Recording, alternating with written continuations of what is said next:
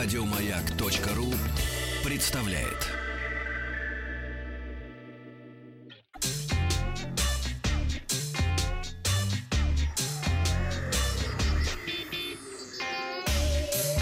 Страна транзистория. Доброе утро, новости высоких технологий. И сегодня в выпуске блогер надругался над дешевой Nokia. Кто больше продал смартфонов в России? Люди, которых не существует. А Star Wars Jedi Fallen Order выйдет уже в этом году. Ну и отвечу на вопрос нашего слушателя о компании Alcatel. А на чем мы Зак Анильсон, это автор YouTube-канала Jerry Rick Everything. Он проверил на прочность самый дешевый смартфон в линейке Nokia. Это Nokia 1. Несмотря на бюджетный смартфон, экран смог показать устойчивость царапинам на уровне флагманских моделей. Сдался только инструмент высокой твердости. То есть, по-моему, шестой или седьмой уровень по его шкале.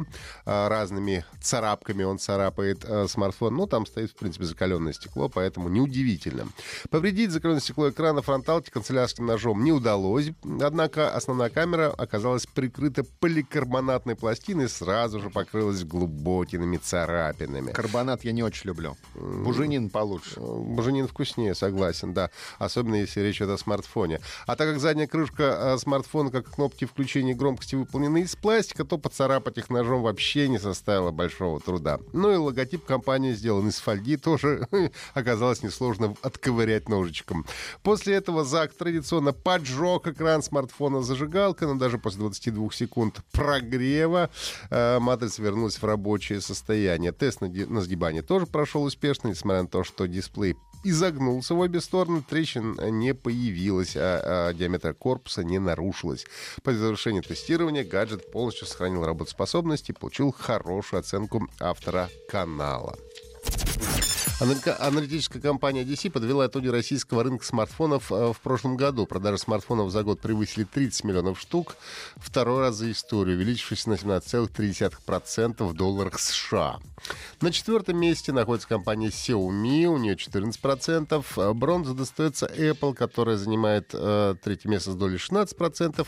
На втором месте находится компания Huawei, которая суммарно э, с продажами бренда Honor занимает 21% рынка. Ну и Samsung сохранила лидерство на рынке смартфонов в прошлом году с долей 26%, но конкуренция со стороны Huawei очень высока. Бренд Honor э, в России э, хорошо набирает популярность и составляет почти три четверти продаж э, компании Huawei. Ну и аналитики ADC отмечают очень высокую скорость э, вообще консолидации российского рынка. Почти 4 пятых всех продаж смартфонов на базе Android приходится на трех ведущих игроков. Год назад у тройки лидеров было менее трех пятых.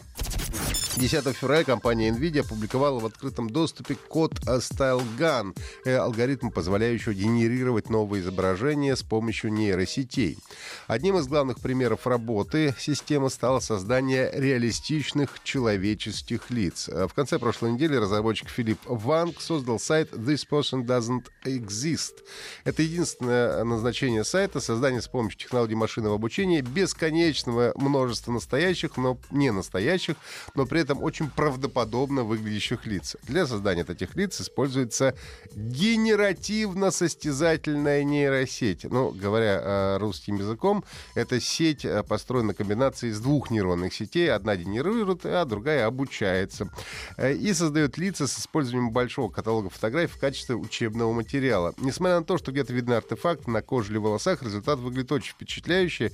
Из десяти разных э, коллажных картинок, где изображены настоящие и сгенерированные лица, мне удалось угадать сгенерированные, ну, в лучшем случае, наверное, в половине э, случаев.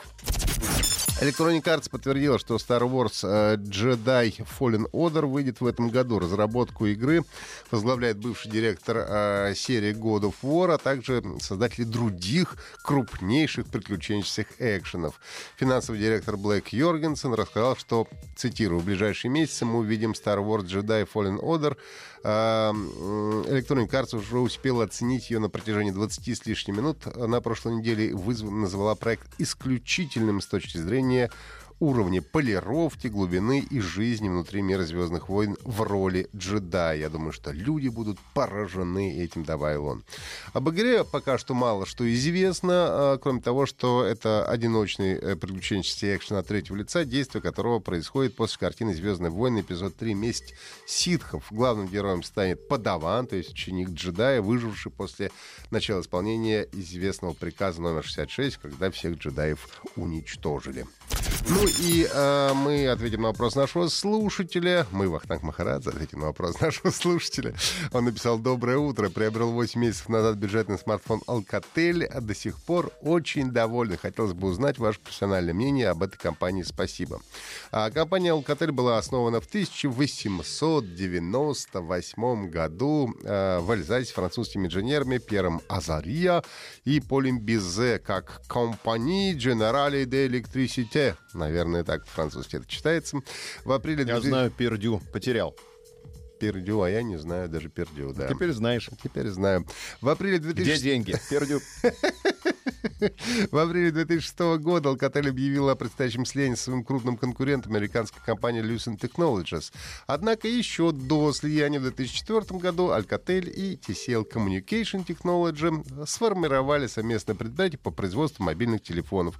В этом предприятии 55% акций принадлежит TCL а, и 45% Alcatel. Ну, то есть, если вы думаете, что Alcatel — это французская компания, то вы глубоко заблуждаетесь, потому что телефоны делают давно уже китайское подразделения. А, вообще, а, компания TCL а, в первую очередь известна своими телевизорами. В 2016 году телевизор TCL с технологией квантовых точек получил награду Product Technical Innovation Award за технические инновации на выставке IFA 2016 в Берлине.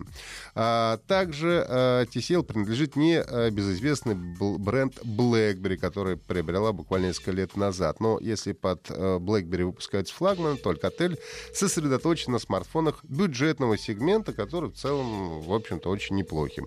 А, буквально на днях стало известно, что компания работает над созданием как минимум пяти устройств с гибкими дисплеями, включая два планшета, два смартфона и гибкий телефон, способный трансформироваться в умные часы. То есть телефон можно будет надевать на запястье. Я надеюсь, что на выставке МВЦ 2019, на которую я отправляюсь уже в эту пятницу, мне удастся пообщаться с представителями компании Alcatel и узнать о ближайших планах, в том числе и на российском рынке. Ну а если у вас есть какие-то вопросы, связанные с высокими технологиями, планшетами, компьютерами, смартфонами, э, приложениями или компьютерными играми, то вы можете оставить ваш вопрос на наш WhatsApp плюс 7 967 103 5533 или написать в нашу группу ВКонтакте или лично мне в Директ. Ну и не забывайте слушать подкасты Транзистории на сайте Маяка и в iTunes.